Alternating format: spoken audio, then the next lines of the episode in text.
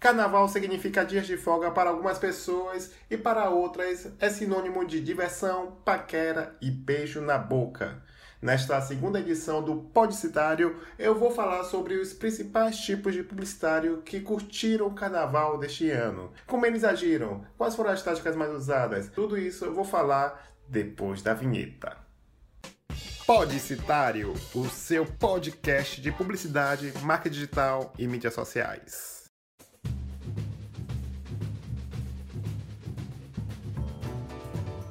Na verdade, esses tipos de publicitário já vem agindo há muitos anos e o modus operandi é praticamente o mesmo, só que com a, o advento da tecnologia, algumas coisas vão variando. No caso, por, por exemplo, do primeiro tipo, que é o publicitário varejo, que é aquele profissional que não tem paciência para ser criativo na hora da cantada e já pergunta para a pessoa se ela quer ficar com ele. Às vezes é mal interpretado por causa que ele faz algumas perguntas do tipo: E aí, gatinha? Meu beijo tá baratinho. Quer pagar quanto? Querendo relembrar aquele clássico bordão do chato do garoto propaganda da, das Casas Bahia. E como no carnaval ele não tem muito critério, o público-alvo dele é muito amplo, que varia dos 18 até mesmo os 65 anos. Vale lembrar que tanto os publicitários quanto as publicitárias desse estilo lançam cantadas de vareja com o objetivo de ter beijos por atacado. Já os publicitários institucionais são os opostos aos anteriores. Eles gostam de marcar presença, adotam a paciência para conquistar o público-alvo apenas impondo a sua presença, nada muito forçado. No carnaval, muitas vezes isso é o suficiente para alcançar o objetivo. Ele vai lá, dá um oi, cumprimenta e alcança o objetivo que é o beijo, simplesmente praticando a propaganda institucional, né?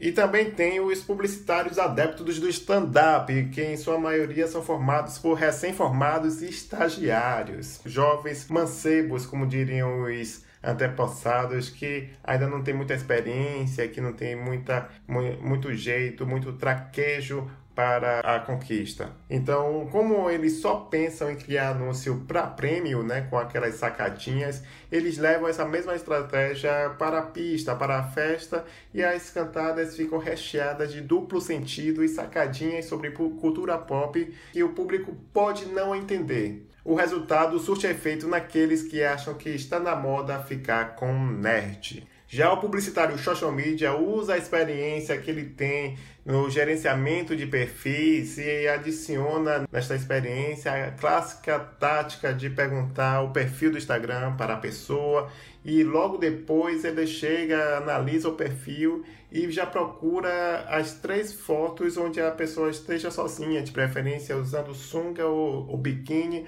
para deixar aquele like, porque não sei se você sabe, tem uma regra não escrita que se você der, der like em três fotos na, numa pessoa, isso você já passa uma mensagem de que você está interessada de uma forma afetuosa com aquela pessoa. Essa experiência no gerenciamento de perfis para adotar essa estratégia que pode ser aplicada no, durante o resto do ano. Concorda comigo? Para complementar o assunto, eu vou colocar aqui as dicas que o Alan Domingues postou no seu Facebook.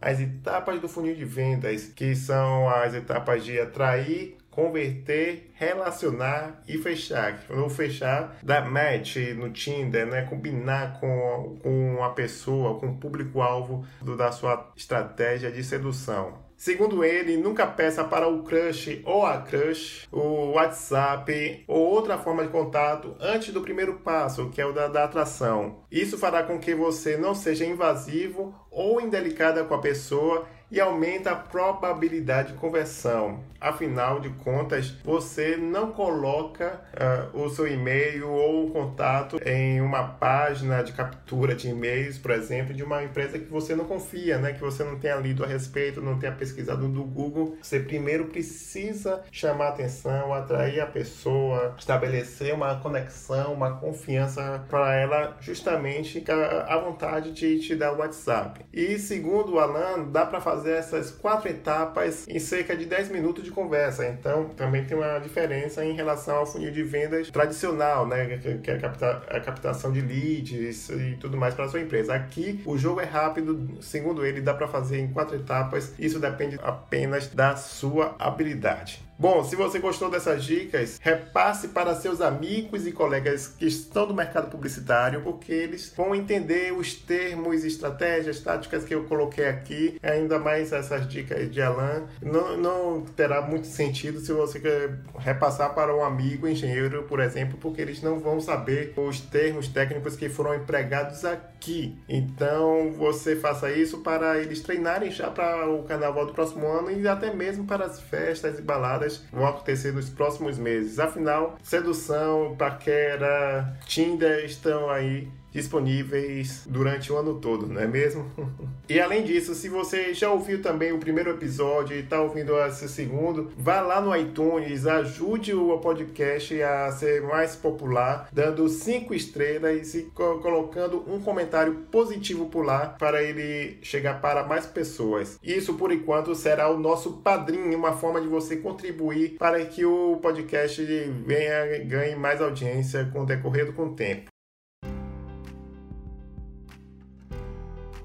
E antes de encerrar esse episódio, deixa eu comentar sobre o movimento Podcast é Delas, movimento criado por Domenica Mendes e seu passo, onde a Podosfera abrirá o microfone para mulheres durante o mês de março. Eu adorei a ideia e, navegando pela hashtag do Twitter, eu fiquei assustado como tem muitos questionamentos contra o movimento, inclusive essas críticas vindo de mulheres. Já que eu tenho essa intenção de participar deste movimento, eu me senti à vontade de fazer essa explicação e incentivar você que esteja me ouvindo, se você tem o seu podcast, a também aderir a esse movimento, onde eu vou deixar o link no post. É o seguinte: um dos principais argumentos contra esta iniciativa é que dizem que mulheres não têm capacidade de fazer o seu próprio podcast e fazer sucesso com ele. Só que a questão não é essa é que isso se tornará uma consequência do movimento. Apesar dos últimos anos surgirem talentos femininos na podosfera, o número de ouvintes mulheres ainda é pequeno e esse movimento de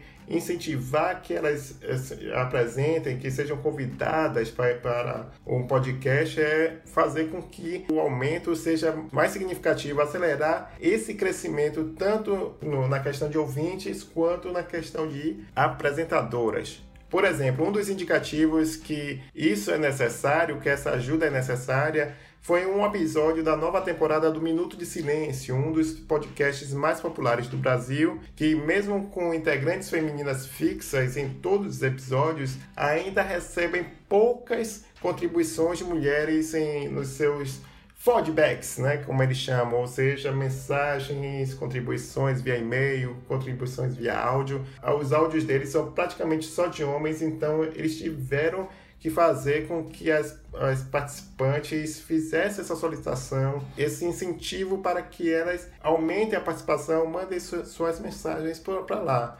Além de dar mais espaço a elas, o, o, outro objetivo é desmistificar que podcasts apresentados por mulheres é exclusivo para o público feminino, como aconteceu no primeiro encontro nacional de podcasts, com que um podcaster experiente perguntou para as meninas do Mamilos se o programa era feito exclusivamente para mulheres. Então, uma gafe que não deve ser cometida, porque quando alguém faz podcast, geralmente é para o público geral, para o público tanto masculino quanto feminino.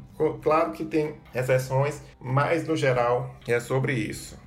Como eu comentei, mesmo que o meu podcast, o Podicitário, esteja no início, com poucos episódios, eu já me cadastrei para me integrar nesse, nesse movimento. Então, no próximo mês, no mês de março, eu penso em trazer profissionais do mercado que têm muito conteúdo para compartilhar, mas que não fazem parte da podosfera. Quem sabe isso seja um incentivo para elas ouvirem mais episódios, outros podcasts e até mesmo produzirem os seus próprios programas, o que seria muito muito bom porque convidadas que eu tenho em mente são profissionais e até mesmo outras podcasters que têm muita competência. Portanto, vem coisa boa por aí. E reforçando que Eu não pretendo ficar com esse formato onde eu, eu apresento sozinho. A, a minha ideia é trazer convidados, fazer bate-papos, reflexões, mas como eu estou no início e também, por coincidência, está no período de carnaval, onde todos estão descansando ou curtindo a folia, quero botar logo em breve esse plano de trazer convidados para cá. Bom, eu já falei demais. Para saber mais sobre o podcast delas, clique no link do post desta edição que está em blogcitario.blog.br que você vai poder saber como você pode aderir ao movimento. E se você quiser mandar um comentário sobre este episódio, mande um e-mail para podcast@blogcitario.blog.br. Preste atenção que é